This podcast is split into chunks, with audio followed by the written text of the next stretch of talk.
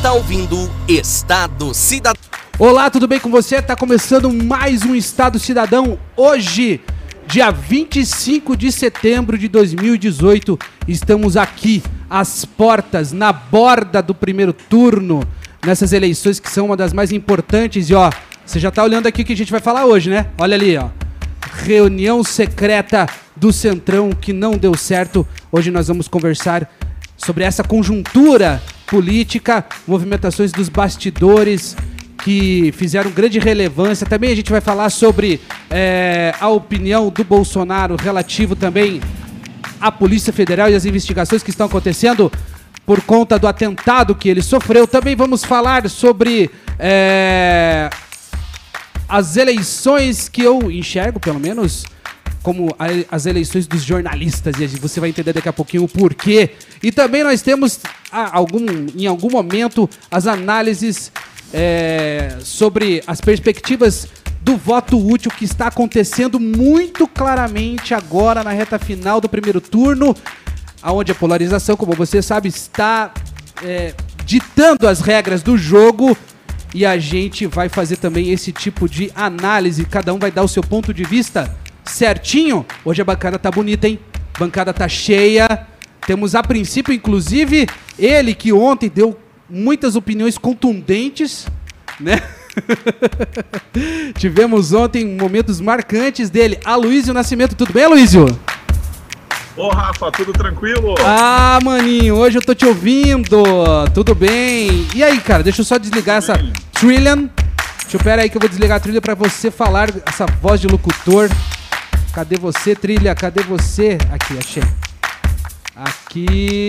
Só um pouquinho, cara. É assim, desse jeito, ó. Fala, Luizio! Daí, Rafa, tudo bem? Tudo tranquilo? Boa tarde. Boa tarde, Luizio. Você que está em Palmas, é isso? Paraná. Palmas, Paraná. Aloísio, Aloísio Nascimento, ele é um analista político, também é assistente social, né, Aloísio?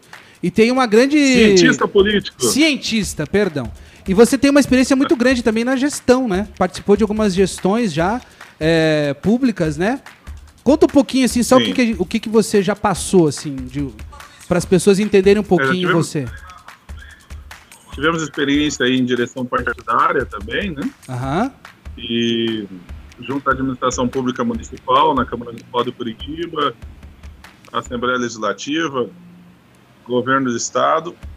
É um rodado, e será? agora estou aqui na gestão municipal de Palmas. né? Tá rodado, hein, fio? A Luiz e eu Não, não, na prefeitura. nos conhecemos há muitos anos, né, Luiz? Faz alguns anos, né? Alguns Quase anos. décadas. Décadas, exatamente. Você com um rostinho de 15 anos, né? Olha ali. Que coisa maravilhosa. Também, Aproximadamente. também temos aqui na bancada hoje, Aloysio, Cristiano Roger. Olá, Cristiano Roger. Olá, tudo, tudo bem? bem? com você? Tudo bem, graças a Deus. Fala oi pra nação que você Olá- representa aqui olá, nesse pessoal programa. aí que acompanha o Estado Cidadão aí, estão com a gente aí. Exatamente. Boa tarde a todos aí, o Aloysio, o Erivel, sejam bem-vindos aí à bancada. Vamos conversar um pouquinho hoje. E hoje eu quero, é, assim, eu tenho a grata satisfação de trazer o Elivelto Oliveira. Tudo bem, Elivelto Oliveira? Jornalista. Boa muito noite. conhecido pela comunidade paranaense, né, Elivelto? Elivelto, que é jornalista experiente, muitos anos como âncora de jornais, de grande expressão aqui é, no Paraná, e hoje é candidato, né, Erivelto? Antes de mais nada, boa tarde a todos que estão acompanhando essa live, esse programa.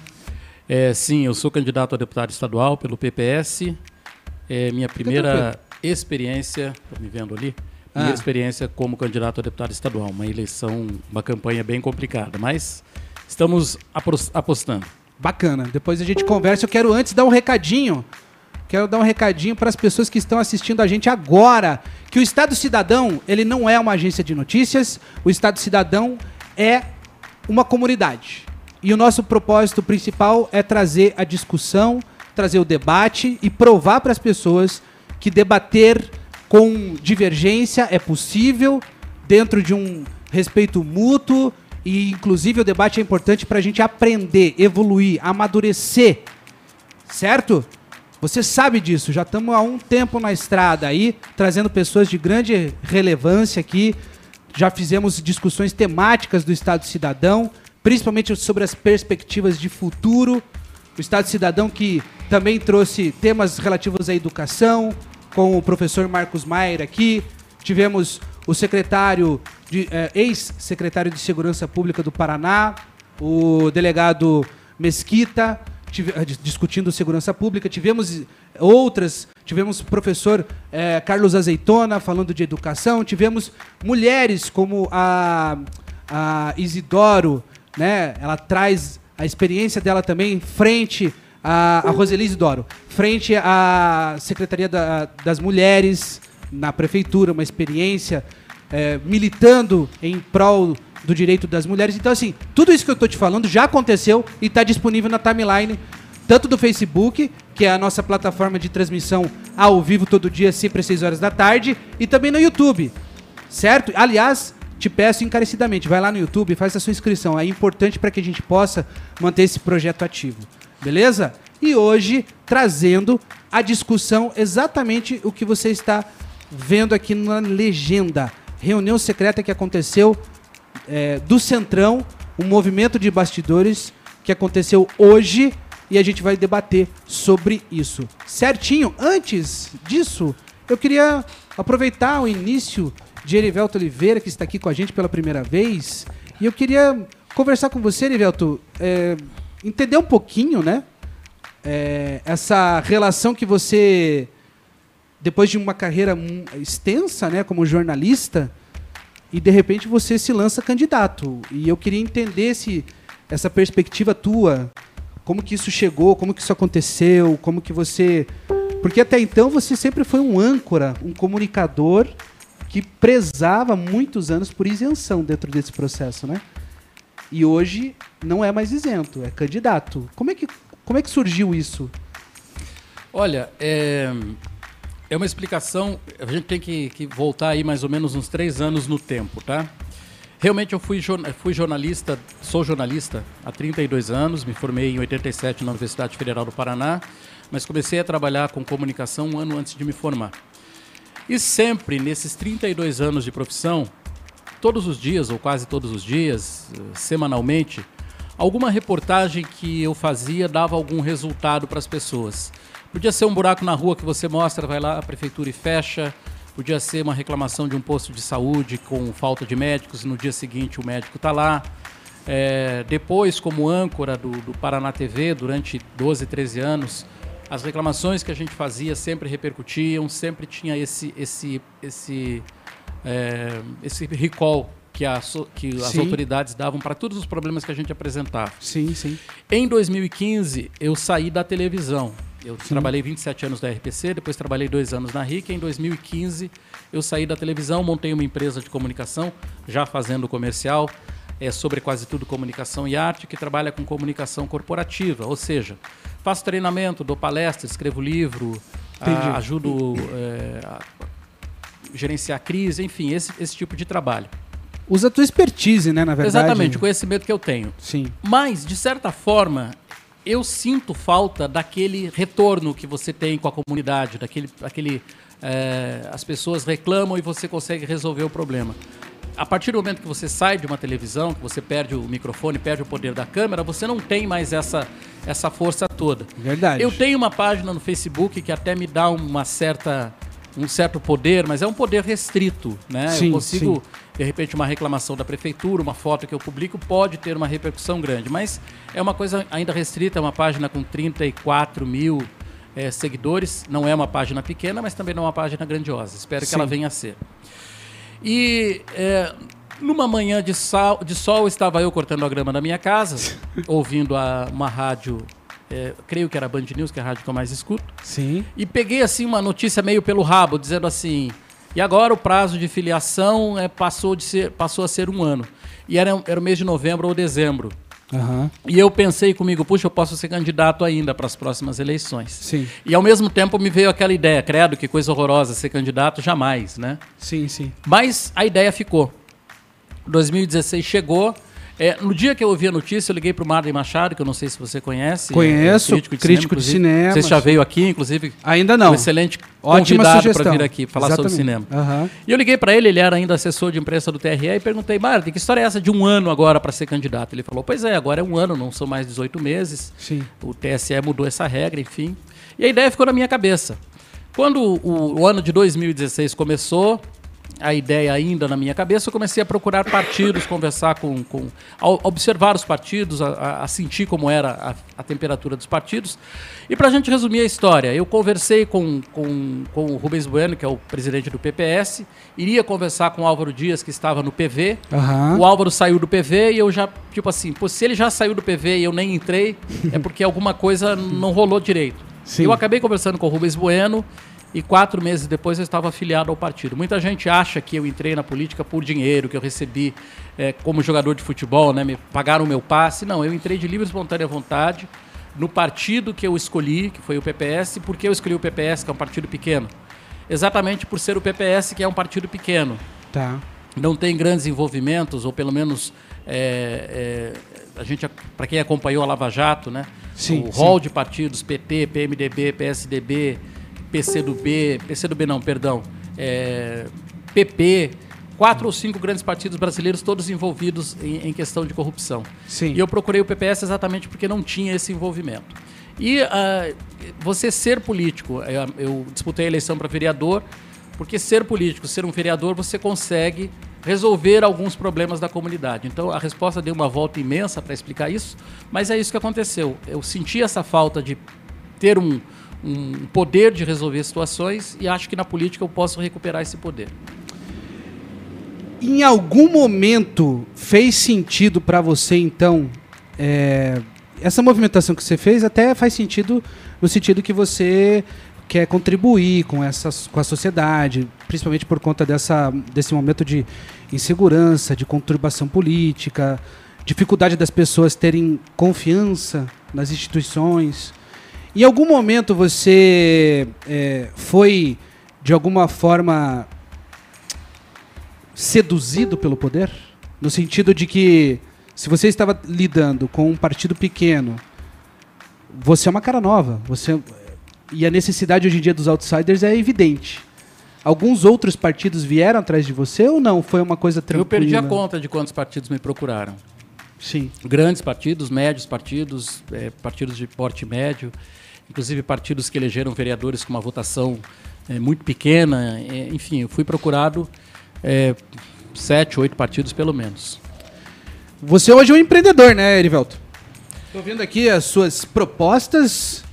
É um... Eu acho que eu sou um empreendedor. eh, na, política não, na política acho que eu não tenho nada ainda a, a empreender porque eu não tenho mandato. A partir do momento, se eu tiver um mandato, Não, mas eu digo, hoje você é um empresário, um empreendedor, Ah, sim. né? eu- toca eu a sua empresa. Eu sou um, um MEI, né? Sou, tenho uma MEI, a minha empresa é uma MEI.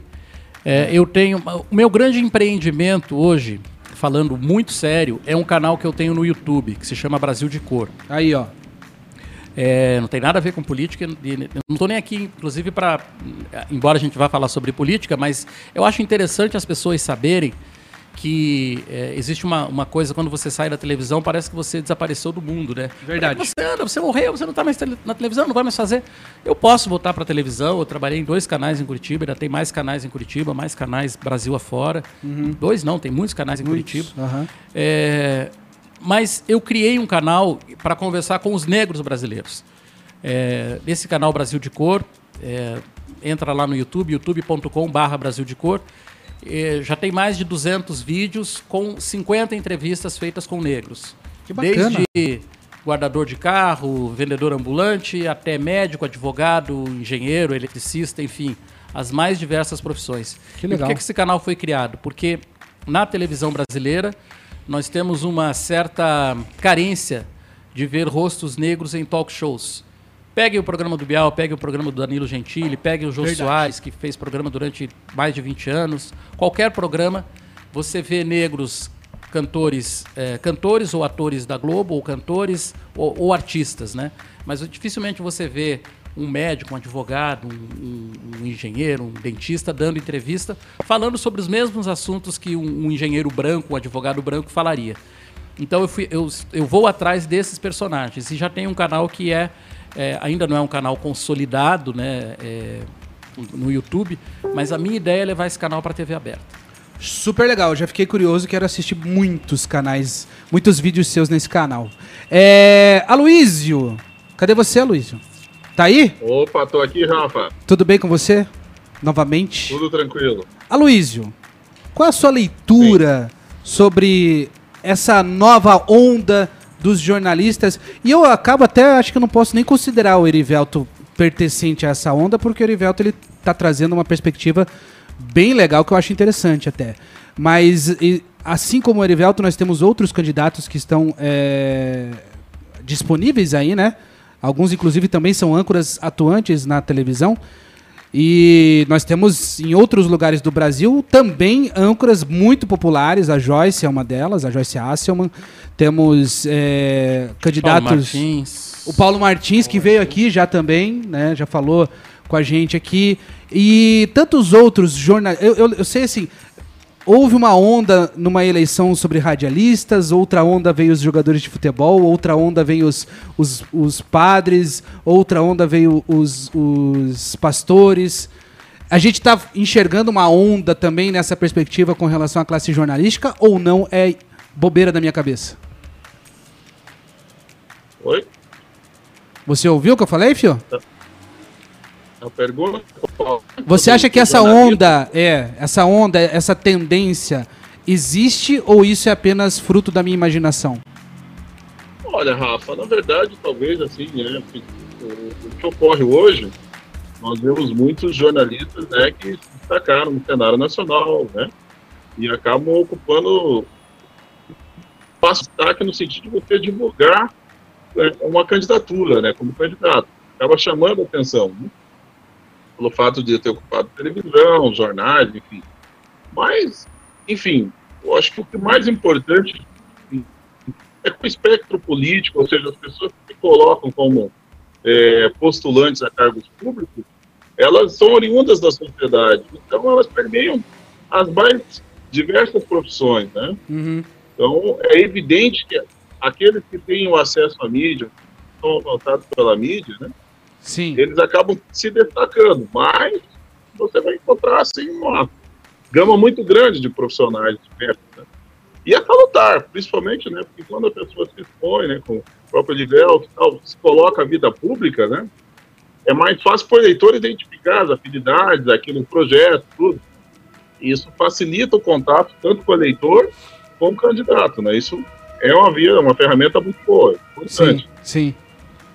Entendi. Cristiano Roger. Cris, como é, o que, que você enxerga nessa perspectiva que a gente está falando? É, falar igual com a Luísa disse, né? Eu acho que vem.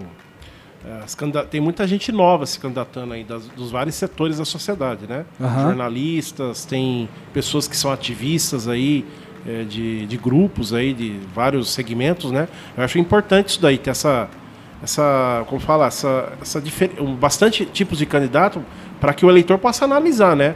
Desde o jornalista que normalmente ele a pessoa se identifica com ele porque às vezes o jornalista ele tem esse papel é, de ter um contato direto com, com, a, com o povo, né? Como Sim. também vários representantes aí de vários setores da sociedade. Eu acho que isso demonstra uma variedade, né? O que eu até ia perguntar para o Livelto, o que, que você está vendo na questão agora até fazer uma pergunta. O que, que você está analisando com, com essa nova forma de fazer de financiamento público de campanha? O que, que você está achando aí como candidato? O que, que você está vendo? Você, você conseguiu. Olha, é, tá? você ainda está vendo aquela desigualdade? O financiamento, o financiamento, público. Eu conheço muito pouco da estrutura política, não sei exatamente como ela funciona. É, no meu caso, é, o, fundo, o, o fundo partidário, é, eu recebi um, uma quantia que na verdade, era o dobro do que eu iria gastar Aí que é do bom. meu dinheiro. Olha que beleza. Tá? É, eu gosto. E eu, ve, eu, eu, eu, engraçado, eu como jornalista, eu acho que esse dinheiro precisa ser. É, é, eu critiquei a, a, criação desse fundo. É, eu acho que esse dinheiro poderia ser usado em outra coisa, enfim. Mas ele tem um lado positivo, ou alguns lados positivos, porque esse dinheiro do fundo partidário, na verdade, ele se ele for usado corretamente, ele está circulando no mercado. Sim, sim, Quer é dizer, Eu vou gastar Sim. esse dinheiro para gente entregar panfleto, vou gastar esse dinheiro para gráfica, vou gastar sim, esse sim, dinheiro para produzir jingle, vou gastar esse dinheiro do posto de gasolina, enfim, eu vou gastar esse dinheiro.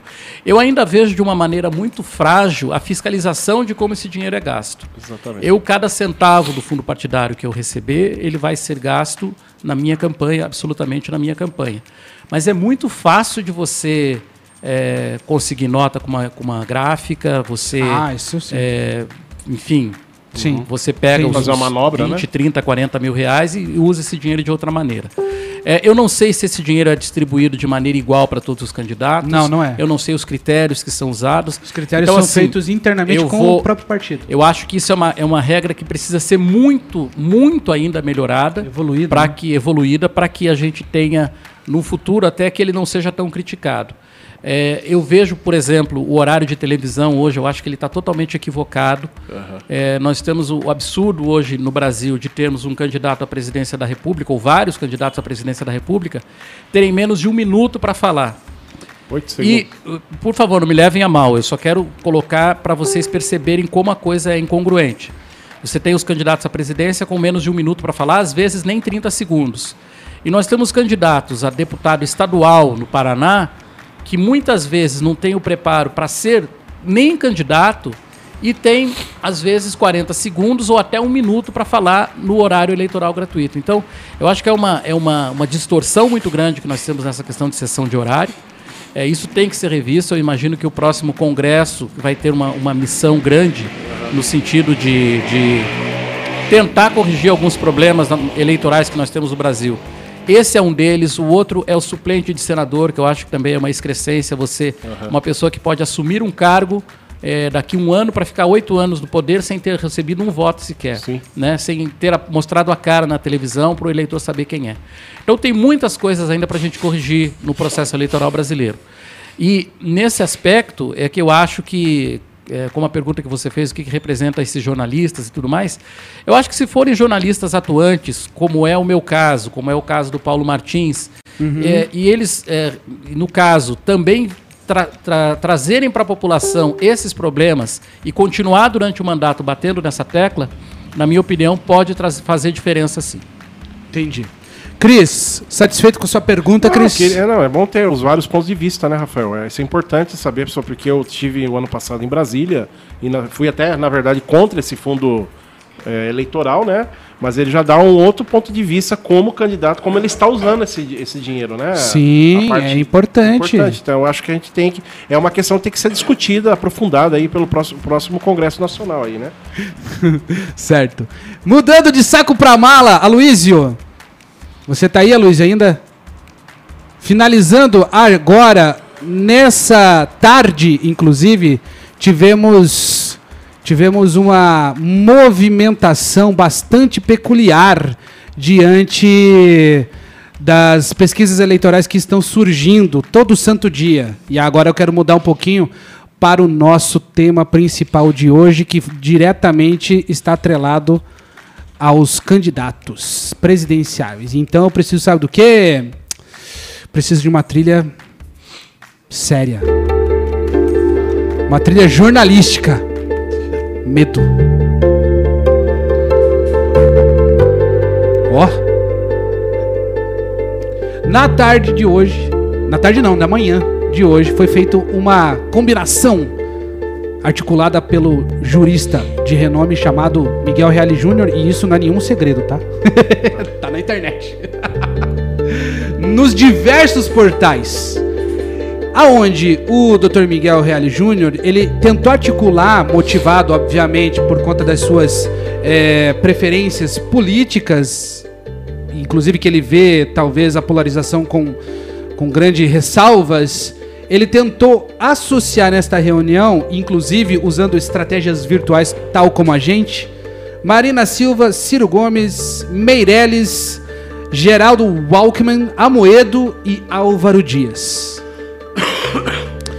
Estava tudo caminhando para o sucesso, aonde as pessoas iriam sair dessa reunião como uma combinação, uma espécie de frente, né? Para uma terceira via de preferência dos eleitores diante da polarização que está acontecendo. E é evidente que a candidatura de Jair Bolsonaro, hoje descansando no leito hospitalar, ele que tem, tem fontes, hein, Cris? Dentro do Albert Einstein. Não posso revelar as informações. Posso revelar a fonte? a fonte não deixou revelar. Não deixou revelar. Temos um problema, uma febre de 36 e 9 que não cessa. Mas Bolsonaro tá firme e forte, vai ficar muito magro, né? Vai aproveitar, às vezes é bom, né? Com certeza Uma dietinha já alta essa semana já. E Miguel Reale Júnior tentou colocar inclusive Marina Silva em Skype, porém ela não tinha acesso. E enfim, ela mente, de, segundo o Reale Júnior, dizendo que ela não foi convidada, mas ele fala que ela foi sim. E essa reunião, que na verdade ela é um fogo de vaidades, porque Meirelles já disse que só aceitaria qualquer tipo de manobra para unificar candidaturas se ele fosse o dono da bola. Afinal de contas, ele tem uma vultuosa quantia ainda guardada para gastar, né? E o que aconteceu foi triste, né? No sentido de que é, os candidatos, eles parece que eles acordam num frenético medo contínuo. E a Luiz, eu quero começar com você então, diante dessas revelações bombásticas trazidas por quase 99% dos portais de notícias. Afinal de contas, o que está acontecendo? O Alckmin hoje, inclusive, fez uma entrevista no Pânico, bastante interessante, ainda vivendo um sonho distante. E você, o que, que acha dessa história toda? Deixa eu colocar você no ar. Para de falar. Você nem tá falando ainda. Aí, pode falar. Bom, Fale Rafa, tudo. Uh... Revele tudo. Vai. Antes eu gostaria até de falar um pouquinho rapidamente em relação ao fundo né, partidário. Do fundo Esse partidário? Só pra... Tá, manda ver. Dessa vez, ou melhor dizendo, a partir dessa vez, pretendentes, de alguma forma, vão ter acesso por partido. Antes não acontecia isso. Era mais ou menos cada um. Repete, repete porque a internet aí. O verbo foi cortado. Tá, não tá rolando. Vai, fala agora de novo. Vai. Tá. Com relação ao fundo partidário. Tá. tá. Pode, pode desenvolver. Então, com relação ao fundo partidário, na última, não, nas outras eleições. tá cortando. Os candidatos. Tá. Entendi os candidatos. Vamos transcrever, vai. Não tá dando certo, Rafa? vai, agora vai. Tenho certeza que. Os candidatos ficam abandonando a sorte. Ai, tá difícil, Luiz. Ele está dizendo que na, nas últimas, nas outras eleições, os candidatos ficavam abandonados à sorte, não recebiam um centavo Sim, do fundo partidário. Entendi, entendi. Isso, não recebiam nada. Pode continuar então. E agora, pelo menos de alguma forma, com critério interno, alguma coisa vem. Ah, entendi agora. Entendi. Tá, isso do fundo partidário. É que, é que o fundo. Depois a gente pode até aprofundar. É isso que eu ia falar. O fundo partidário ele ainda é uma polêmica, né? E ele tem bons argumentos pró e bons argumentos contra. Isso que é ruim. No sentido de que não é uma, não é uma discussão muito simples e fácil de resolver, né? Não é uma. Eu, por exemplo, eu entendo que eu não tenho ainda certas capacidades de opiniões. A pessoa chega para mim. Você acha que temos que privatizar a Petrobras? Não sei. Eu, eu não tenho essa perspectiva e nem tenho a arrogância de querer saber, porque é difícil você emitir uma opinião que seja sensata diante de problemas tão complexos. Eu acho que o fundo partidário também é um problema assim, é. muito complexo de se resolver. É, da mesma forma que na Inglaterra, quando implantaram a remuneração do parlamentar, era porque os trabalhistas, que eram operários, etc., etc., eles tinham, eles tinham que ter uma condição de se manter né? Porque você tinha partidos conservadores que todo mundo era rico ou era abastado. Então a questão do recurso financeiro, quando você coloca tudo partidário, em tese, ele vem para nivelar e deixar equacionada essa questão e a discrepância financeira que pode ter pobres dentro dos partidos. Ok. Isso é o princípio, o que isso que acontece na prática. Entendi. Então, ele tem essa função. Entendi. Tá. Tá. E, com relação, e- e com relação a do essa. Villarreal, Isso, isso. eu acredito que já é um sinal, né, Uhum. do, do centro. Na verdade, não é do centro, né? É mais da área do PSDB. O PSDB e temos as candidaturas ali. Então, temos a Estratégia, o Amoedo, o Dias, Aham. e que buscam, de repente, o- isso tudo surgiu de uma carta do Fernando Henrique, né? Foi publicada semana passada, é semana passada, Mas o, o Fernando Henrique já tá É. sinalizando isso faz tempo, né? Ele tá nessa faz tempo. tentativa Ele faz muito tempo. carta. É. Só que fica estranho, né? Você chamar os outros candidatos e falar, olha, eu sou mais viável que você. Fazendo o quê? Então, Vem é o em mim que eu sou bom. né? O Alckmin vai falar que ele é, mais, é viável porque ele foi governador. E esse é o argumento dele. A Marina pode falar, eu não tenho estrutura. Se você me der estrutura, eu sou viável. O Almoedo pode falar a mesma coisa, o Álvaro pode falar a mesma coisa. Então acho que é difícil ter um entendimento, né? Porque todo mundo pode se tornar viável a partir de outro elemento que só na sua campanha. É, outra perspectiva que é, houve na mídia, acho que foi uma, até uma. Não lembro aonde que eu li, é que. Ai, tá difícil isso, cara. Ele- disseram que a, a reunião ela foi muito frustrada porque saiu o Ibope, a perspectiva do Ibope. E juntando todos eles, não chega no segundo lugar a preferência dos eleitores. Então, na verdade, não tem condição de ter uma campanha, uma candidatura paralela ou Uma alternativa terceira via. uma terceira via diante de uma polarização que está muito forte. Uma né? terceira via sem o Ciro não rola. Mas eu acho que até É, com tá o Ciro ele chega a essa polarização. 17, talvez. Não, com o Ciro eu acho que já, já aí empataria, né? Empataria com o Haddad, né? Isso. Sim. É uma perspectiva difícil porque há muito pouco tempo para você fazer algum tipo de mudança, eu acho, não é, Erivelto? Será mas, que não é quem isso? vai- mas a pergunta cai naquela: quem abre para quem? Olha, é, assim, a gente é, vai entender a, a- a lógica humana, né? A gente sabe que muita gente entra numa campanha sabendo que não vai ganhar, né? Temos aí o Emael, que é candidato a 50 anos, 50 com o mesmo anos jingle, com a mesma Sim, campanha, Emael. com a mesma frase. E na próxima eleição podemos esperar que o Emael vai ser candidato é, novamente, né? Sim. Então, é, eu acho que tem algumas coisas que são assim. É, nesse momento que nós estamos vivendo no país, para mim é uma fatura fechada já.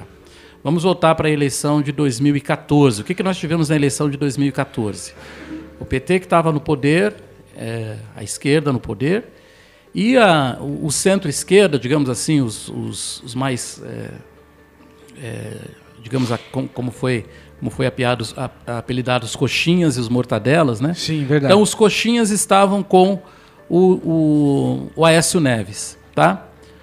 Foi uma, uma das disputas mais acirradas que nós tivemos na eleição. É, o PT ganhou, a esquerda ganhou, levou a eleição. Aconteceu tanta coisa nesse período de governo do PT, que inclusive perdeu o governo, é, teve a presidente empichada, teve dirigentes presos, tivemos a Lava Jato, que prendeu gente de todos os lados, né? não dá para dizer que a Lava Jato trabalhou só contra o PT, embora o PT tenha sido o grande beneficiado da Lava Jato, beneficiado negativamente. É, mas o próprio eleitor não quer mais saber, nesse momento pelo menos, de eh, polarização entre a esquerda e o centro-esquerda. O próprio eleitor hoje decidiu polarizar, ele quer ver o que pode dar à direita. Por isso que nós temos hoje um, um polo PT, um polo Lula e um polo eh, Bolsonaro. Aquele polo de meio, de centro, não existe hoje no Brasil. Então, você pode juntar Álvaro Dias, Amoedo, é, enfim, todo esse pessoal que seria o pessoal de centro, de conversar e tudo mais, eles não vão ter representatividade hoje porque o eleitor está ou posicionado à direita ou posicionado à esquerda. O eleitor, eh, digamos, a grande massa de eleitores está pensando assim. Entendi. Não, ele, o eleitor ele, é, ele não quer, não quer é, discurso genérico. Ele não quer discurso blasé. Não é, Cris? É, eu, eu, ele tá falando, ele fez uma análise bem isso que eu acredito, porque na verdade o Bolsonaro é uma construção é, dos, da, do povo que foi para a rua, principalmente aí nesses últimos desde 2013, né, vamos assim dizer, mas o Bolsonaro ele é uma construção dos movimentos de rua, né? Eu sou testemunha disso, sou coordenador de um movimento, né? Todas as pautas, se você for ver que foram feitas na rua, o Bolsonaro encarnou. Entendeu? E ele. As pautas do Bolsonaro são as pautas que vieram desse pessoal que abraçou a tal direita. Surgiram o que nas redes sociais? Movimentos, páginas de direita, pessoas, né, ativistas que se identificaram com a causa. A gente vê uma Joyce e várias pessoas aí que tem mais de um milhão de seguidores aí em redes sociais. E esse pessoal foi. É, esse pessoal foi abandonando historicamente o, o eram pessoas que votavam no PSDB, basicamente, né? Pessoas que votaram no PSDB, na Marina, até a certo ponto na Marina Silva, que foram se aglutinando no grupo só, se identificaram com o Bolsonaro. E ele, a é, gente tava... Inclusive, os números mostram isso, é. né? O, o, o, PSDB fez quase 50% dos votos Exatamente. na última eleição e agora está totalmente desidratado. É, é igual a gente falou na sexta e na segunda, o fenômeno, né? Discordo do Cristiano. Discorda aí. Você discorda? Abriu divergência? Olha que coragem! Vamos ouvir por que, que você discorda dele. Não, eu discordo primeiro que eu acho que o Bolsonaro não é uma construção dos movimentos de rua. Eu acho que ele é alguém que se apropriou dos movimentos de rua, é diferente. Não, não é alguém que veio da banda. Não é igual você, Cris, que eu conheço há muito tempo e eu sei da sua origem, sei respeito a tua posição, da tua luta. Uhum. O Bolsonaro não veio das ruas. Ele é um produto midiático, você sabe a origem dele, de pânico, etc e viu uma oportunidade, um viés e se apropriou. Porém, eu, eu entendo que sociologicamente o Bolsonaro ele capitaneia um sentimento da sociedade brasileira que por muitos anos se calou e se omitiu e se escondeu. É, posições mais extremadas da direita, essas posições muito fortes de direita, você nunca viu alguém se afirmando, indo completamente correto. Então, acho que isso, dentro do posicionamento sociológico, é importante, é relevante a questão do, do Bolsonaro, porque essas pessoas elas saíram de trás das cortinas e afirmam seus posicionamentos. Ah, ou contra, ou seja, as questões controversas do Bolsonaro, machismo, a questão da, da racial, a questão da, militar, propriamente dito, hoje esse tema na pauta. Isso ele contribuiu bastante. Agora eu só acho é, Cristiano, até fazendo jus ao movimento que vocês, e você é um dos caras que capitanearam isso em Curitiba, uhum. ele não, Bolsonaro não é alguém que militou nesse movimento, é alguém que surfou e deu certo. Aliás, o Bolsonaro, hoje, hoje, exatamente nessa data, teve uma fala do jornalista Carlos Andreasa no programa 3 em 1, uhum. dizendo o seguinte: vamos tratar. A mídia precisa tratar o Bolsonaro com mais seriedade, porque o Bolsonaro hoje pode ser um folclore, mas ele é o único que apresenta consolidação de eleitorado. Exatamente hoje. Se você for na timeline do 3 em 1, você vai descobrir isso. Não, eu, a questão do. Não, não, eu, eu não tô aqui. Como que você vai discordar de um, de um fato? Isso é um fato. Não, ele falou que ele é o único. Não, não mas. É. Você tá vendo o Lunismo. Ah, você discorda do que o Andreasa falou. É, é isso? Você discorda do que o Andreasa falou, é isso? Não, não, falar que o Bolsonaro é o único, não. Ele tem consolidado, mas o Lula também tem. Não, não, não. É, dentro da perspectiva, do contexto do programa, no dia, um ano atrás, ele fez essa, ele fez essa análise, porque o Bolsonaro, até então, ele era piada pronta. É isso que ele tentou. Ah, é isso que ele criou é, a perspectiva de seriedade nesse processo. O Lula sempre teve um eleitorado fiel, Sim. mas o Bolsonaro também nesse momento, um ano atrás, já tinha ah, fiéis. E o Bolsonaro, na verdade, ele hoje tem essa força toda, e aí o Erivelto pode até é, me ajudar nessa perspectiva, se a minha leitura é correta ou não.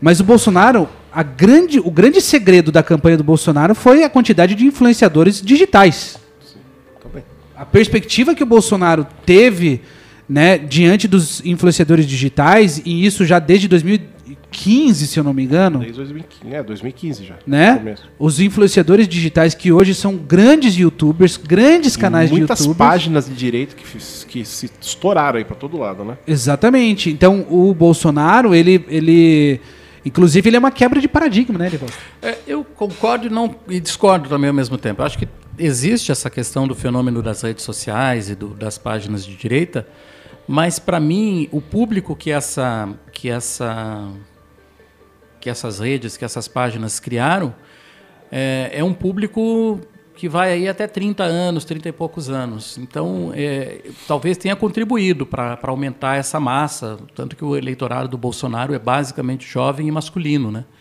É, é exatamente o, o pessoal que está ali na internet, que está tá com o telefone a todo tempo na mão e tudo mais.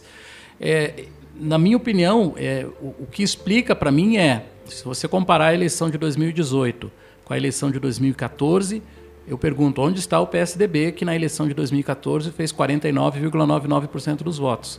Agora está aí com o Alckmin mal conseguindo chegar a 6%, começou com, com um dígito, foi a 2 e está com um de novo, caindo, caindo, caindo. De repente, se tiver mais pesquisa, ele vai, periga ficar atrás até de outros candidatos é, Mas menos, que menos você tradicionais. Disse, você disse bem, isso é o efeito Lava Jato. Então, é, achava-se que o PT fosse desidratar com a Lava Jato e tudo mais, e o que desidratou, na verdade, foi exatamente o centro, né? que foi o PSDB, que tinha 49,99%, hoje está com pouquíssimos votos, e o, o, o PT está recuperando aquele eleitorado que tem, não sei se vai chegar aos 50% como teve na última eleição.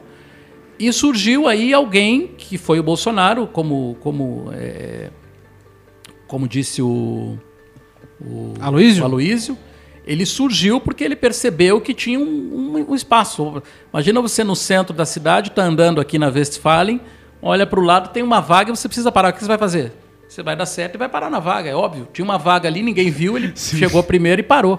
É isso que ele fez. Ele parou o carro na vaga, está corretamente estacionado, está pagando estar, está tudo certo.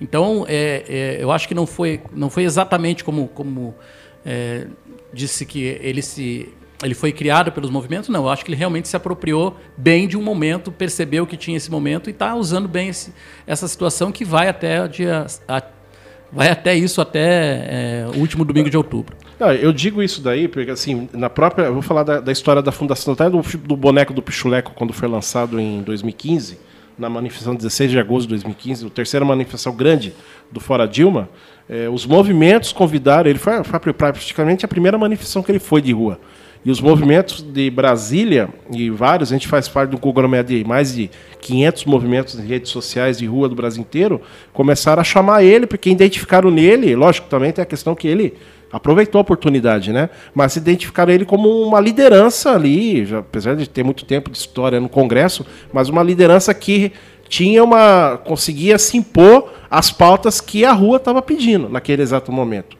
Né? Não, e também o, tanto as duas candidaturas hoje que estão polarizando, elas estão sendo tanto que ele falou, pelo... ele falou pra, no dia que ele deu a entrevista lá com a Miriam Leitão lá com o pessoal da Globo News, ele até disse, ó, eu sou do Baixo Clero, eu não imaginava estar tá aqui é, tá aqui. Eu estive com ele um ano atrás no gabinete dele, eu estive conversando com ele, até comentei isso fora aqui. Ele é, tem cidadania italiana, ele, a família dele. Ele chegou a confidenciar para mim que tinha momento ali que queria ir embora do Brasil.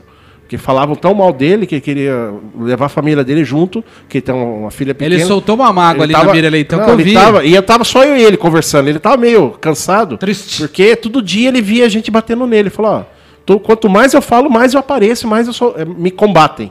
Né? Porque talvez seja polêmico ou não. Mas eu, eu acho também, em cima daquilo, a questão das redes sociais é, que tá, a gente está analisando também, até a gente estava comentando no programa passado, você pode até avaliar, é, também tem essa, essa contribuição das, das redes sociais.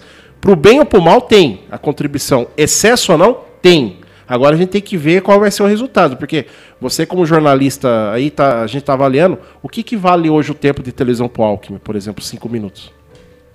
É, a televisão ela pode ser um, uma, uma coisa muito boa, mas pode ser um desastre, né? Não é a primeira vez que um candidato com muito tempo de televisão se dá muito mal na eleição. Nós tivemos, é, não lembro exatamente o ano, mas o Ulisses Guimarães tinha uhum. é, uma eternidade de tempo de televisão e não conseguiu nem, nem ir para o segundo turno na eleição. Né? Então, é, tempo de televisão hoje eu acho que é até ruim. Me dê um minuto que eu falo muito, falo o que eu preciso falar. Me dê cinco, eu já fico devagando. Boa. Mas se a pessoa tiver proposta, ela usa bem feitinho, né? Mas é, é, é uma É que questão, também eles não têm é que é uma, é proposta, uma questão do comportamento do próprio espectador. Sim. As pessoas, o- ainda mais hoje, as pessoas hoje, quando você tem, eh, por exemplo, vamos nos sites de notícias, né? Sim. Meu telefone, por exemplo, ele tem lá 10 sites de notícia, quatro grandes nacionais, o aqui de Curitiba, um ou outro colunista e tudo mais. É, você passando, claro, se você tem um conhecimento do que está acontecendo mais ou menos no Brasil, você lê a manchete, lê o olho, aquela notinha de baixo, você já está informado, Sim. né? É, digo você, as pessoas, eh, 99% das pessoas normais já estão informadas, já sabem que eh, teve uma reunião que deu errado, já sabem que no Nordeste, hoje no UOL, por exemplo, tinha uma, uma manchete dizendo que eh, governadores do Nordeste que apoiam Lula vão vencer no primeiro turno. Uma leva de governadores que estão dando apoio ao Lula já estão com a vitória garantida. Então, quer dizer, eu não preciso nem ler o resto. Só que se eu quiser saber os estados, uma coisa a mais, tudo bem, mas já estou sabendo a informação. Então, a comunicação hoje é muito rápida. O eleitor não tem tempo de ficar ali, puxa vida, mas esse programa está demorando, hein? Olha Sim, no relógio. Putz, mas eu sou muito burro, eu só escrevo não, textão não internet, adianta, não adianta mudar de canal, porque o, canal, o outro canal também vai estar passando propaganda. E pior, no caso do Alckmin, que ele tem uma. Não é que ele não tem uma rejeição, mas ele não é muito é, bom de fala, né? Mas Comunicativo. dá, né? dá sono, hein? Então as pessoas já não querem nem saber do cara. Então. é, Erivelto, enfim, quem- uma quem- candidatura que não deu certo nacionalmente. Já deu certo em São Paulo, mas não, nesse momento não deu certo. Quem que você apoia como presidente na tua candidatura? Ou você não tem essa preferência? Você se considera uma candidatura... eh, Não que eu queira ficar falando da tua candidatura, mas só para eu entender um pouquinho tua- o teu ponto de vista sobre esse universo hoje. Quem que são, quais são as ideias que simpa- são simpatizadas por você? Eh, você se considera no meio dessa polarização ou você não se identifica com ela? Quem hoje representa você diante de todo esse espectro? Olha, é, a gente não é, poderia usar a famosa frase "ele não me representa", né? Mas a, a democracia normalmente é assim, né? A democracia, se você for pensar que se existe uma disputa, é porque a pessoa não está lá com 100% dos votos. Sim, Logo, sim. é, aquele 1%, até fazendo um pouquinho da música lá do, do, do Wesley Safadão, 1% pode não se sentir representado por um presidente, mas isso é, é da democracia. É, eu, eu, assim, eu acho que um, um presidente da República ele não tem que representar uma pessoa, ele tem que representar a maioria das pessoas, a maioria, Isso eu concordo. é, fazendo as coisas corretamente. E é tão difícil a gente pegar é, as pessoas que simplesmente façam as coisas corretamente. Já que você perguntou, né, o que, que, o que, que me identifica, por exemplo? É, eu me identifico com algumas propostas do novo. Algumas propostas, por Sim, exemplo, eles querem sim. reduzir assessores, eu também quero reduzir assessores, quero não. Se eu for eleito, eu vou reduzir o número de assessores. Cada deputado hoje pode ter 23 pessoas trabalhando numa sala duas vezes o tamanho desse estúdio aqui. Sim. Claro que não trabalham, né? Caramba! 23. Você Caramba. pode trabalhar tranquilamente com 12, com 11, talvez até com menos que isso. Bem Você apertadinho, né? Precisa ter uma equipe afinada, uma equipe que trabalhe, vai trabalhar bastante, vai, mas vai ganhar bem também para trabalhar bastante, mas não precisa de você gastar 96 mil reais por mês com 23 assessores. Então eu concordo, concordo com esse ponto do novo. Sim. Concordo também que a- as verbas de gabinete são altas, cada deputado pode gastar além dessa de, de 96 mil, mais 32 mil em despesas de eh, viagem, hospedagem, eh, selo. Não sei se você sabe que selo é uma coisa muito em moda hoje, né? Nossa Então, senhora! pode os gastar aí- gastam muito com selo. É, a Câmara Municipal de Curitiba acho que gastava 4 mil reais de selo por mês, cada vê? deputado. Cara. Haja carta. Então, é exatamente isso. Mas, e, e pior, para que, que eles usam isso? Para mandar carta. Para mandar carta para o eleitor. Se você pergunta para quem usa, ele diz assim, ah, mas é que o eleitor lá de Quixeramobim do Norte, ele é, o- é a única maneira de ele receber uma carta. Mas uma carta de um parlamento, o parlamentar não tem que escrever carta para o eleitor. O parlamentar tem que conversar com o eleitor usando ou vai pessoalmente conversa com os eleitores lá, ou usa a internet. Caramba, a gente está aqui num- numa, numa rádio web, numa TV web, enfim, numa transmissão ao vivo, que Broadcast. 20 anos atrás, isso aqui era uma coisa que não dava nem para sonhar. Era, so é, era sonho. Exato. Era uma coisa Né? insólita, É, isso é ficção científica. Hoje, se a gente está aqui com cinco, quatro câmeras e, e mesa de corte, microfone, isso aqui qualquer uma pessoa lá na China, se quiser ver, deve ter gente vendo da China, está vendo. Sim. Então não há necessidade de você usar o, o recurso público eh, de uma maneira, de uma maneira eh, irresponsável. Então eu concordo com essas ideias do novo, por exemplo. Eu não concordo com o novo na concepção de partido que ele criou. É, é um partido para não existir, né? Você criou tantas amarras, tantas tantas eh, situações e Tantas tal regras, que né? o candidato acaba ficando os candidatos do novo desculpe aqui se eu estou fazendo uma crítica pode até discordar comigo discordar de mim mas eh, o candidato fica amarrado tivemos no Rio de Janeiro um candidato que quis sair candidato a deputado estadual agora federal e foi impedido porque ele foi eleito vereador e tem que cumprir o mandato inteiro e não pode quer dizer é, eu, eu ta- também não, talvez não, não saísse como ele, como ele quer sair. Mas se ele quer sair, ele vai dar oportunidade para o partido chegar ao Congresso, vai abrir uma outra vaga para outra pessoa assumir a Câmara. Enfim, então nesse sentido é que eu não, não concordo. Mas hoje um candidato que, que, se você pergunta quem me representaria, seria o Amoedo. Pelas ideias, algumas ideias que ele tem que batem com algumas ideias que eu tenho. Em relação à privatização, eu acho que privatização é como você falou, depende do caso. Algumas empresas têm que ser vendidas, outras não, outras devem, outras eh, talvez até tenha que ser retomado o controle estatal. estratégicas, né? É, então é, é uma coisa muito complicada isso. Essa coisa de eh, escola com partido, escola sem partido. eh, a gente fica discutindo muito, muitas minuciazinhas pequenas, coisas muito pequenas, e esquece o, a, grande, a grande discussão nossa hoje é, é saúde, economia, economia, segurança, que são os problemas grandes do país. E eu fico desesperado, Erivelto, porque eu não vejo as pessoas. Inclusive, também a outra crítica ao novo, que eles transformaram plataforma de campanha algo que se resolve em 30 dias. Porque cortar gastos é uma coisa simples, ela está, inclusive, dentro do domínio do deputado. Então, em 30 dias de, de gestão, você tem a plataforma toda resolvida. E o resto? E aí que me, deu, me dá um pouco de desespero, porque a gente não tem propostas vinculativas aos principais pontos da sociedade, que é a educação, por exemplo, que é uma cantilena histórica, né, onde você tem é, discussões supérfluas, e a gente até falou isso com o Marcos Maier aqui, que a escola sem partido ela é uma cortina de fumaça que na verdade ela não está ajudando, ela está piorando, porque a discussão não tem que estar ali, tem que estar n- ali, no- na- tem que estar na base da educação, até pela metodologia. A gente tem aí anos, décadas, séculos com o mesmo sistema de ensino. E no sistema de saúde também. Só Pode fazer falar. uma observação aqui. Eu estou transmitindo trechos da nossa conversa aqui pela minha página no Facebook, tá? E aqui a Isli Paula, não sei se ela está ainda, não sei se ela já saiu, ela escreveu aqui. Você enrolou demais para responder sobre presidente. Vou sair. As pessoas estão brabas, Erivelton. Então, Você não tá entendendo, É, o é que a negócio tá social, ela feio. então as pessoas não querem. É o que eu digo, as pessoas não estão interessadas em, em no entorno, em você explicar As as pessoas coisas. ficam As brabas. pessoas querem que você responda. É Lula, mano, Lula Haddad. Ó, eu vou É o abrir o poste chat É ou aqui. o se Bolsonaro? você dá uma resposta que não seja a que ele quer, Olha lá. a eu vou- coisa já complica. Eu vou abrir o chat pra você aqui do Estado Cara, Cidadão. Nossa. 150 pessoas gritando Bolsonaro ao mesmo tempo. Na minha página também, muita gente gritando. Temos aqui. Mas eu acho isso, gente, eu acho isso saudável. Não, É, eu Sim, também não, não e vejo outra, e problema. outra coisa que, que, por mais que a gente peculiar. esteja, muita gente esteja hoje com medo que vai deixar o país e tudo mais, eu acho que ganhe Haddad, ganhe Bolsonaro, no dia 2 de janeiro nós vamos ter o Brasil do mesmo jeito que ele era no dia 1 de janeiro de 2018, Ah, 19. Arivel, tu não faz isso que eu fico triste. Arivel. É, porque na verdade quem vai, quem vai é, é, comandar o país e sempre comandou o país não é o presidente da República, é o Congresso.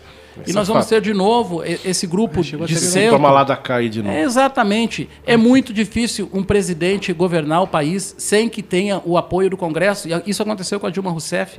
Ela perdeu o apoio do Congresso, perdeu o cargo. Então, um presidente. É óbvio que o presidente pode ser uma linha mais dura, pode ter alguns decretos que ele vai assinar, algumas medidas provisórias, principalmente porque ele vai ter o respaldo da população e tudo mais. Mas nós não vamos virar uma, uma Venezuela, virar uma Cuba, porque um presidente que vai assumir é o da direita ou da esquerda. Que Aloísio, não. Aloísio, você que tá aí, parece que Fala, tá Rafa. querendo falar, abrir divergência de novo Não, mas sobre o quê? Sobre o ponto de vista que nós estamos colocando aqui. Afinal de contas, o apocalipse está chegando. Está na Bíblia. Não, não. Está na Bíblia. Ele, ah. As instituições brasileiras, apesar de todo o abalo que nós tivemos, elas são instituições sólidas. Não, não tem o porquê de, de uma maneira é, tradicional, digamos assim, né? Hum. Sem nenhuma. Não, um golpe propriamente dito, não vai ter mudança estrutural. É, vai ter, pode ter mudança de postura de governo, de filosofia de governo. Agora, mudança estrutural é algo complicado e difícil de acontecer. É, na verdade, a mudança de estrutura até que não vai acontecer se o Haddad ganhar, né? Que já tá tudo meio aparelhado, não tá, Luizio? Abra a divergência Nossa. que eu sei. Aí, ó. Aparelhado em que sentido? Totalmente. O, o, eu aprendi nos últimos meses que o PT é do demônio. Eu aprendi, eu vi muitos youtubers fazendo capas de Facebook, muita, muito ódio. Aliás, linda televisão do, da CUT, hein? Que, você já viu o canal da CUT? Não vi. É ah, sim, o canal do YouTube? Do YouTube ah, da sim, CUT? Vi, Impressionante. Da onde que vem aquele dinheiro? Fico pensando comigo, cá com os meus botões. Mas enfim, quero falar agora, já que nós. Eh, eu sei que você ama falar do Bolsonaro, Aloísio. Então eu quero falar das declarações que aconteceram ontem e eu também gostaria das perspectivas de Erivelto Oliveira, aliás. Adorei. É, é bom conversar com pessoas inteligentes, hein, Erivelto? Eu, às vezes, eu me sinto um pouco deprimido. Eu e o Cris aqui parece que somos uma ilha. Eu e ele ficamos dias aqui conversando. Aí vem pessoas inteligentes. Hoje nós estamos muito bem alicerçados. É. Quero falar de Bolsonaro, mas antes eu preciso mudar a nossa. Trazer aqui, né, uma, uma, uma trilha mais de ódio. Uma trilha dos mano. Só que eu tenho que desligar a trilha aqui, peraí. Não, não fique nervoso, Aloysio. Não, tô tranquilo. Aloísio, Erivelto e Cristiano Roger. Temos que falar do mito. Ele que ontem fez a primeira entrevista, né? Depois do atentado. Ele, obviamente, já tinha feito muitas declarações a respeito do que aconteceu com ele, né? É, obviamente também ele tentando numa, é, manter ali alguma, algum tipo de, de presença né, na campanha, afinal de contas, é complicado, né? Ele está, assim, bastante debilitado, enfim. Fontes minhas do Albert Einstein dizem que ele está hoje com uma febre de 36,9. e ele tossiu duas vezes hoje, mas tá bem. E aí, ontem ele, ele fez umas declarações muito bolsonaros. Não me chocaram. E pelo jeito não chocou ninguém também, porque foi trivial. Mas ele, por exemplo, disse que ele não confia na Polícia Federal, pelo menos a, a, a equipe que está fazendo as investigações diante do, do, do, atentado. Ele disse que não vai aceitar é, apoio político é, baseado naquela política do toma lá da cá. Ou seja, inclusive ele lacrou várias frases dele, né? Achei sensacional ali. Muitas lágrimas, você não assistiu, né, Cris? Assisti. Pô, várias São lágrimas. 25 Chris. minutos de entrevista. Pô, eu, eu quase chorei. Tanta conversa, tanto vídeo, né? Que a gente fica... Pô, Cris, você perdeu, Cris. Muito legal a conversinha lá. Flávio também, que, que é, é, candidato a Senado, né? Fez uma ótima tá PF, exposição. Né? Se não confia na instituição dele, o que ele vai fazer? Então, mas daí ele. Né? Então, ele falou que as, a Polícia Civil está muito mais adiantada e provavelmente ele deu a entender também aquele veneno gostoso do Bolsonaro que a gente está lidando com Minas Gerais. Que, aliás, é um, é, eu, eu vou começar a chamar Minas Gerais de Nárnia. Posso, Erivelto? As campanhas presidenciais que colocam o Anastasia na frente do governo, colocam a Dilma no Senado? Para você ver como a coisa é. eu não estou entendendo muito, é, Luiz? Você me é explica maluca. isso, Luiz. É a cabeça do eleitor, né? o, eleitor, o eleitor não quer entregar nada de graça para ninguém, né? Ele está dividindo. Boa. É. é. é. a política da, RB, da ah, JBS, é. né? É. Ei, agora vamos falar Eu da. Acredita ali que os dois contemplam seus anseios. Você assistiu a entrevista de Jair ontem? Não. Não? não. Mas você então não perdeu nada, porque ele Mas, lacrou assim, várias coisas. Você que pontuou, e ele tá falando com o eleitor dele, né? Exatamente, exatamente. Ela fala muito aconteceu nada. Exatamente. O movimento que o Bolsonaro fez ontem, que aliás, o Bolsonaro tá praticamente um Rafinha Bastos. A palavra Bolsonaro bomba, é impressionante. Ontem a entrevista com o Augusto Nunes Bom, na Jovem Pan eu vi. tinha quase Mais de 100 um mil milhão de pessoas, um milhão de visualizações no YouTube, 10 e meia da noite. E na live mais de 100 mil pessoas assistindo. Pois é. É impressionante como o Bolsonaro é um youtuber de sucesso. Não, mas é falando com o eleitor dele. Não pode verificar que ele não se preocupa em falar com a nação. Ele fala muito com os dele. Alimentando medo, né? Erivelto. E aí, Erivelto? O que, que você não, acha acho de. que ele alimenta a campanha dele, não é nem o medo. Porque se a gente for pegar e, e falar sem paixão das coisas que ele fala, não tem como você ter medo, né? São coisas, às vezes, chegam a ser um pouco infantis as coisas que ele fala. Não, não fala assim. Mas- Mito. Não fala desse jeito. Pô, Não, mas se você, você tira o sentimento ali, a paixão, ele fala umas coisas que são infantis. Educação, vou colocar um colégio militar em cada capital. Você acha que isso é sério? Não, é infantil. Nem no nosso tempo de DCE a gente falaria isso. Então, é, é infantil. Então, mas só que ele, ele fala pro leitor dele, né? é o eleitor que se, que se identifica com ele, né? Eu tenho uma perspectiva do Bolsonaro que o Cris ele me quer, quer me demonizar quando eu falo. Pra mim o Bolsonaro é aquele papo de boteco. É aquele É, cara que é é o papo do boteco. É o cara que fala É, que que tem que ter pena de morte? Tem que ter castração química. Pra mim, É, não, eu, eu- ele é uma construção. Ele construiu um, também um personagem em cima dele. ficando. Tipo, meu, agora eu não sei. Eu tenho. É Só que é, até Eu falar, pô. Tem, um, tem um vídeo aí, a Luísa, até falando do. Teve um, um vídeo de um radialista do Yararaquara que ele tava falando. Até falando dessa questão dos colégios militares aí, né? E ele recebeu quase 10 ouvintes. Os 10 ouvintes apoiaram a instalação do colégio militar na cidade. Então, a, a- eu às vezes. entendo, Rafael, eu não, Cara, eu não sou Mas eu tô falando assim, mas militar, pra você entendeu? ver que às Mas vezes você não é só porque ele. país É. e falar que vai construir colégios militares Então, a gente tem- capital. Nós temos hoje no Brasil alguns problemas eh, que são curiosíssimos. É. Em Campo Mourão, por exemplo, tem um hospital que foi construído, um hospital maravilhoso, todo equipado e tal, e ele está fechado.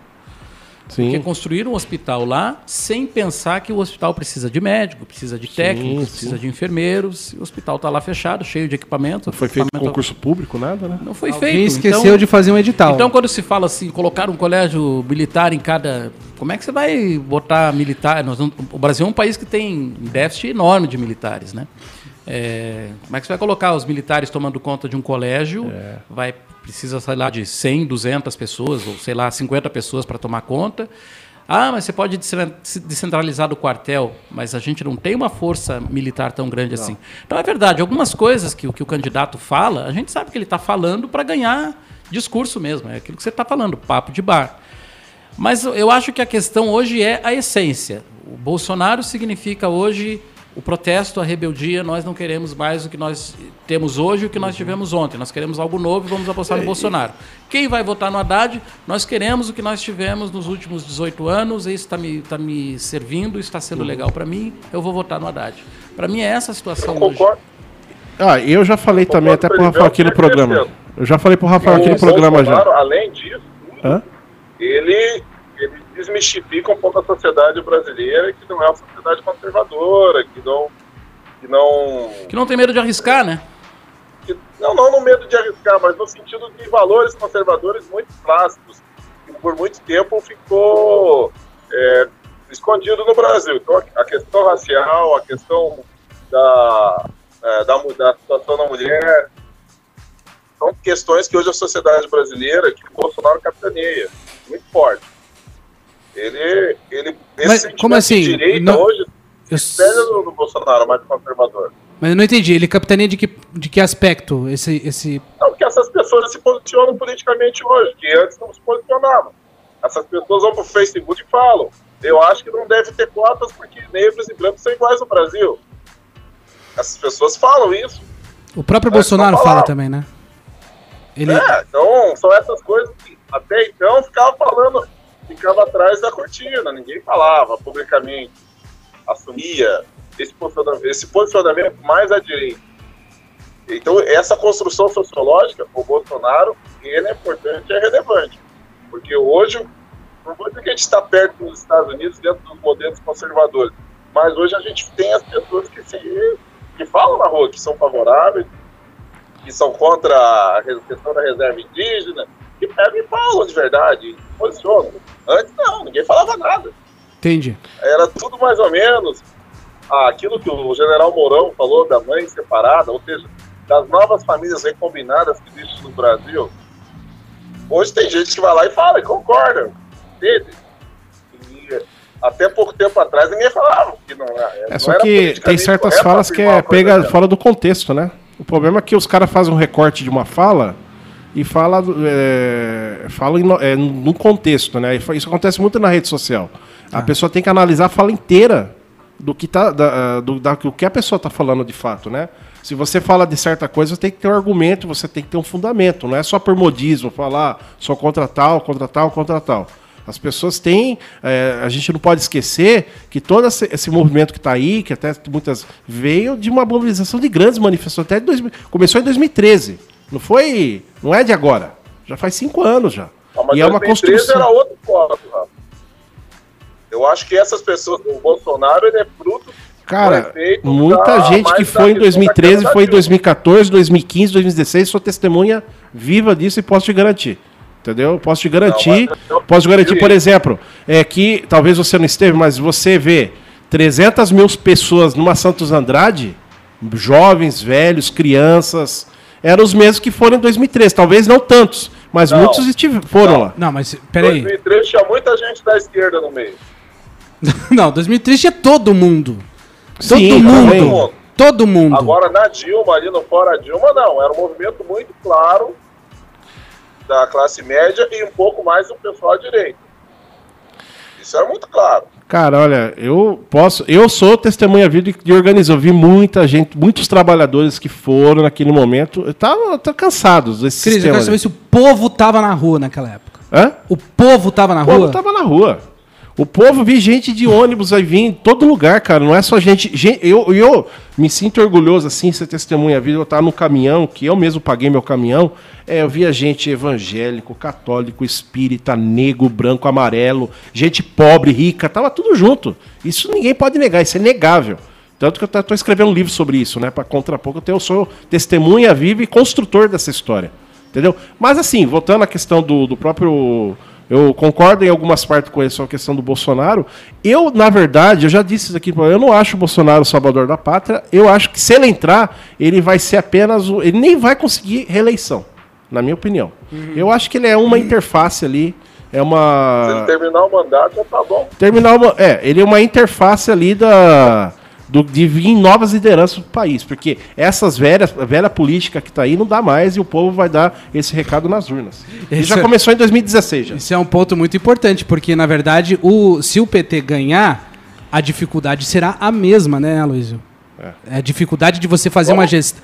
Se o PT ganhar, a dificuldade de fazer uma gestão baseada nessa, nesse clima hoje é a mesma dificuldade que o Bolsonaro terá. Ou seja, é não vai ser uma candidatura de união, de é, um de governo, aglutinação. Um governo, você está falando? É, não vai ser um. É, é, será um governo. Acho que para os dois lados vai ser difícil. Exatamente, é o que eu estou falando. O governo Bolsonaro ou o governo Haddad. Exatamente, é o que eu estou falando. Não tem como a gente criar uma expectativa de que o próximo presidente, dada a perspectiva que está tendo hoje pelas é, pelas pesquisas eleitorais de que não, não teremos um país unificado em pouco tempo. Até está falando aqui que está um pré-candidato Livelto, eu só acho assim, que eu estava. Alguns programas, Livelto, eu já tenho falado que, infelizmente, as pessoas ficaram muito centradas na majoritária para presidente. E estão dando muita pouca importância à, à eleição de um senador, de um deputado, um deputado federal, estadual, que aí eu penso que, igual você falou, isso é o mais importante.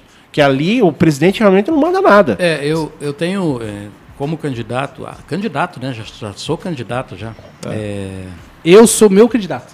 Não, é porque ele falou pré-candidato ali. É, pré-candidato. Ah, pré-candidato. É, essa foi uma outra diferença nessa campanha também, que foi a pré-candidatura, que permitia que você impulsionasse conteúdo nas uhum. redes sociais. Verdade, verdade. É a primeira eleição que nós estamos tendo com você podendo gastar dinheiro para impulsionar a sua campanha. Sim.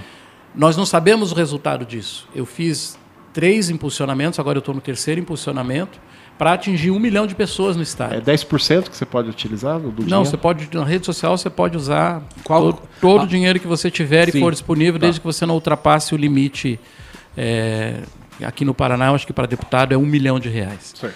É, Facebook agradece. é, então, é, acontece o seguinte: você é, é a primeira eleição que você tem esse posicionamento. Então, desde julho que eu tô, né, ma- mandei um, fiz um vídeo explicando que eu era candidato e tal. Algumas pessoas estranharam, mas a- na verdade aquilo que você falou, o novo, a novidade é muito bem aceita. A minha rejeição, pelo menos até agora que eu É tenho pouca, visto, baixa, né? é de menos de 2%. Né? Pelo menos pelo, pelo dedinho Isso para porque cima. você, nesse momento, falou mal do pra baixo. Bolsonaro. Então vamos parar de Não, falar. eu não estou falando mal nem do Não, Bolsonaro. não, Eu tô brincando. E- não, mas eu, eu, eu, eu- como jornalista, eu não vou conseguir largar a minha, a minha profissão. Eu não, eu não, não sou de, eu não sou juiz, eu não sou, não sou é, promotor, eu não vou acusar. Eu vou analisar a situação.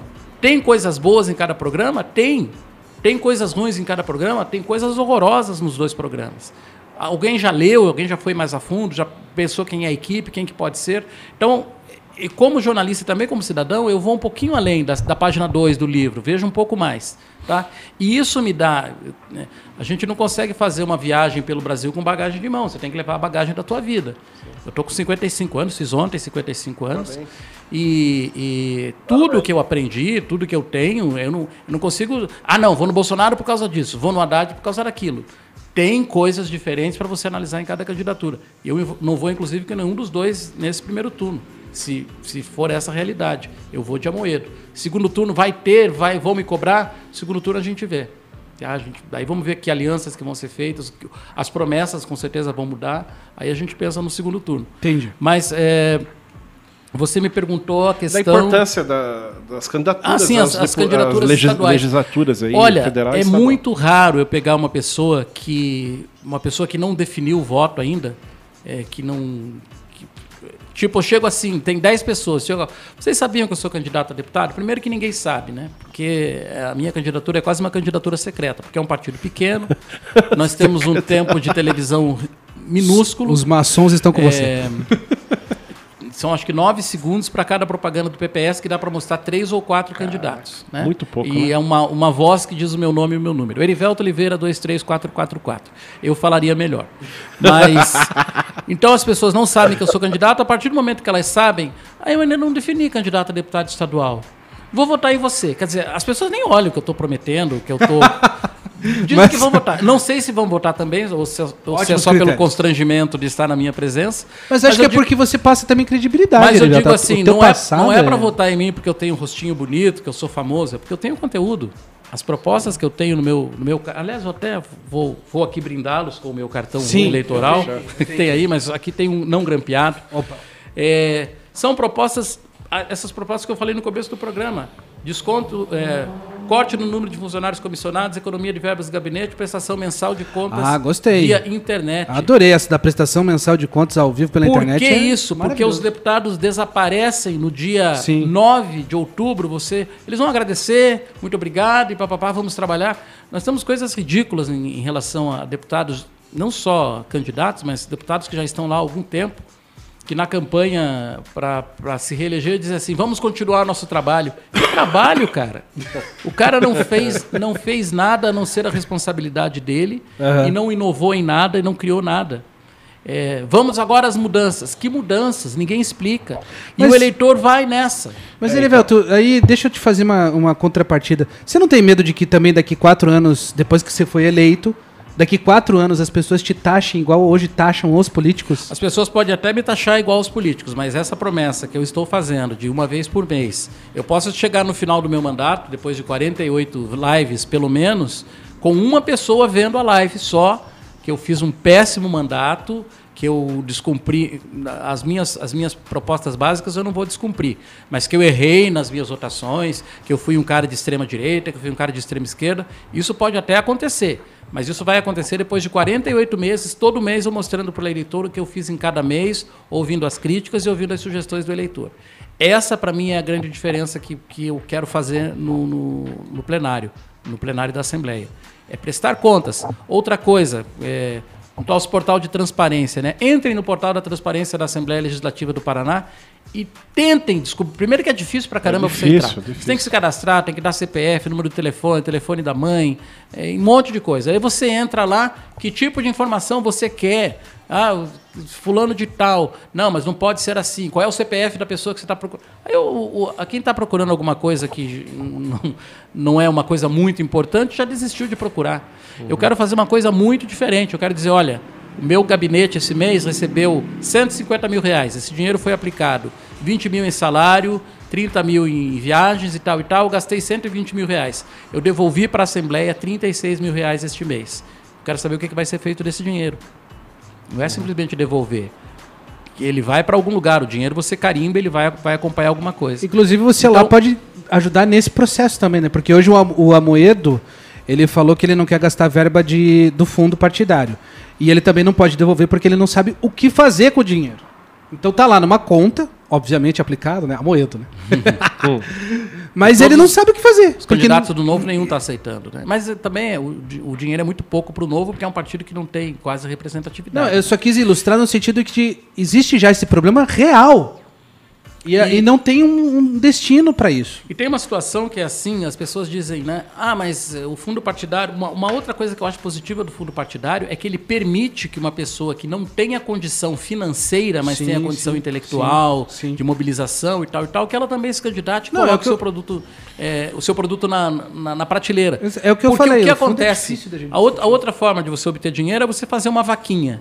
Cara, eu não tenho, não tenho cara de chegar no Facebook e dizer assim, pessoal, eu quero ser deputado e eu quero que vocês contribuam com a minha campanha com o que vocês puderem.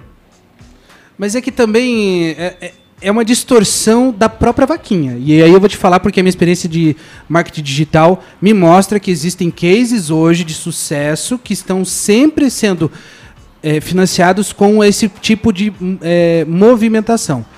É óbvio Mas que alguma quando coisa você chega né? Uma coisa que não é. Não, não, tá mas nós temos. Não, as vaquinhas hoje, é, elas estão atreladas também a, a modelos de negócios. É, inclusive, é que aqui no Brasil ela é, é muito em- embrionária ainda, essa cultura da vaquinha.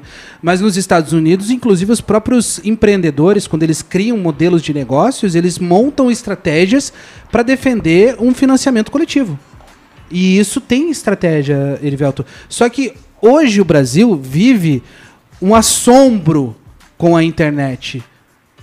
Isso já está acontecendo há tantos anos em outros lugares no mundo que eu, até eu fico um pouco constrangido, às vezes, de, de falar as coisas que eu penso em relação a esse tipo de cultura, porque estamos muito atrasados. Muito atrasados. É, eu, te- eu tenho até a experiência da própria vaquinha. Mas dá certo, e vai funcionar no algumas manifestações que nós fizemos para não ter nenhum vínculo partidário com nenhum político, muitas vezes as pessoas ajudam fazer uma manifestação. Ah, Pega- mas é diferente. Ah, sim. É diferente, porque ele está pedindo por uma causa coletiva. É, né? exatamente. Mas Mas- eu acho, é, por exemplo, ah, eu sou. Aí as pessoas vão dizer assim, mas pô, o cara foi jornalista da Globo 27 anos, agora vem pedir o meu dinheiro para querer ser.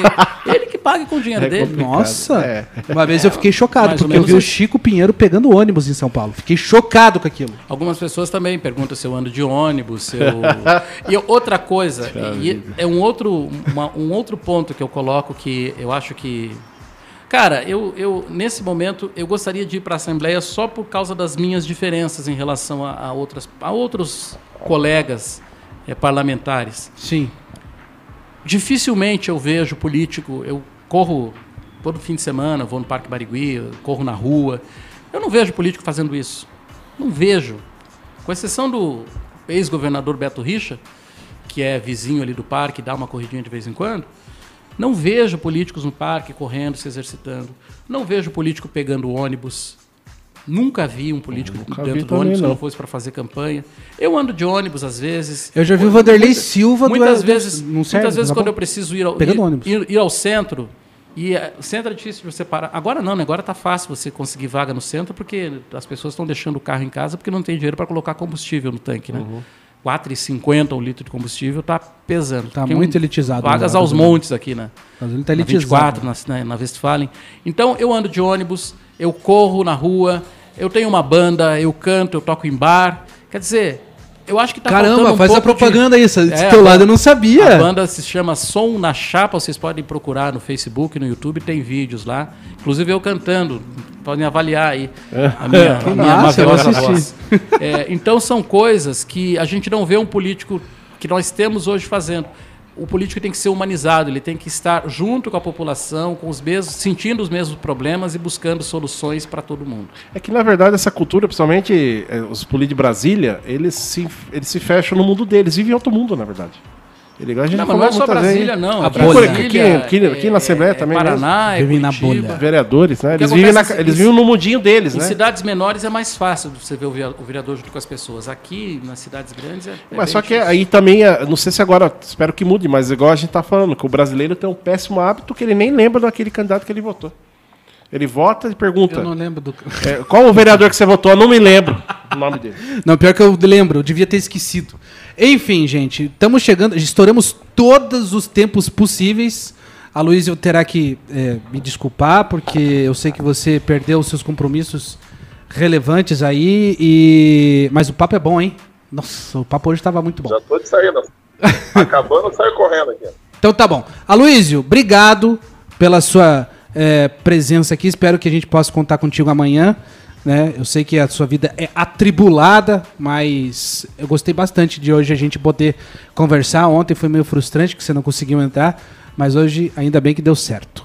Obrigado, Aloysio. Quer falar mais alguma coisa? Valeu, obrigado. Não agradecer a oportunidade, um prazer enorme estar com vocês e compartilhando essa bancada. Elivelto, desejo sucesso aí na sua empreitada. Obrigado, Alice. E Você, amanhã é, um, você é um aqui. convidado para participar do meu canal. Não sei se você, não sei se você conhece o Brasil de Cor. É, se Não, não você não, conheço. conhece, bate lá no YouTube. Você é um dos convidados a participar de uma entrevista. O canal está parado agora até a semana que vem, até a semana da eleição, e depois ele vai retomar. Então, quando você estiver em Curitiba, passar por aqui, você é um dos convidados a participar de uma entrevista, ok? Deixa eu mandar um abraço Opa, será um prazer. Mandar um abraço para Eu Luiz. Ô, Luiz, contatos aí com o Rafa, daí a gente... Aloysio Ah, a bonito. gente se acha, pode deixar. Aloysio é um homem bonito. ó, Aloysio, um abraço para você. Somos amigos aí há décadas já, né? Duas décadas, né, meu amigo? Não revela quantas aí, né? décadas que já, já Ah, começa a mostrar a amigos. idade. Mas assim, eu quero dizer que eu sempre. O, o Aloysio é um dos grandes amigos negros que eu tive na minha vida, de tantos amigos que eu, que eu, que eu tenho. Né? 78, Um dos mais bonitos. e, e, graças, e eu sempre levei essas amizades, para mim todos são iguais, né? Sempre levei, ele sabe muito bem disso, né? Que todos nós somos iguais perante a lei, somos amigos, independente de qualquer Mas, coisa. Cristiano, eu não falei que você é racista porque você é amigo Não. Eu sei, mas eu tô falando assim, mas eu tô dizendo que eu tenho grandes amigos, né? Sempre, eu nunca vejo, eu nunca, eu nunca percebo essa, essa diferença. Eu nunca na minha vida Eu percebo, que ele é essa meio, diferença. Eu meio mo- tratar moreno. alguém diferentemente de qualquer cor ou raça ou religião. É, Aloysio, obrigado. Eu também gosto de você, tá? O Cris rasgou bom. cedo, mas eu também gosto de você. Tá bom? Queria também agradecer ao Erivelto. Erivelto, que é candidato. O número do Erivelto qual que é? O número do Erivelto é 23444. 23444. Ele é do partido do Vote Limpo. Eu lembro desse refrão do PPS do Rubens Bueno. Ah, o Rubens também vai para deputado federal. Ele é um bom político. Eu gosto do Rubens Bueno. Ele tem sido apontado aí como, na- nessas análises que fazem, como entre os 10 melhores do Congresso, o primeiro do Paraná. Sim. É, é um bom político, eu gosto dele. Vamos É, ter uma live com ele na, na próxima sexta-feira, às sete e meia da noite. Eu e ele vamos fazer uma Às live. vésperas. a vés- Às vésperas da eleição, para discutir mais ou menos esse- essa mesma temática que nós discutimos aqui. Então, quem quiser acompanhar lá na Importante. minha página, facebook.com barra é, eri.oliveira, eri com H. Erivelto, só tenho a agradecer você. Fico muito feliz e quero muito te chamar em outros programas. Olha, discutir... talvez no, no dia 9, se eu for eleito, cara, pode me chamar que eu tô aqui como deputado eleito. Olha que legal. A que diretoria, inclusive, quer que eu faça uma, quer que eu faça um broadcast no dia da eleição, você acredita? Domingão. Pô, mas conte comigo aí. Tô com medo. Conte comigo. Vamos analisar os resultados. Nossa, muito Globo News daí a gente vai ficar.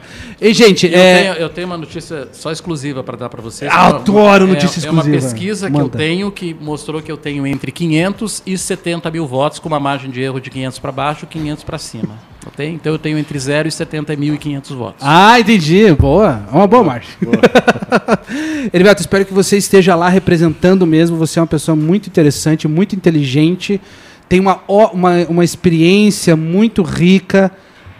Com certeza você é, tem relevância lá pela tua qualidade de discurso, de raciocínio. Porque eu tô com medo, viu, Elivelto?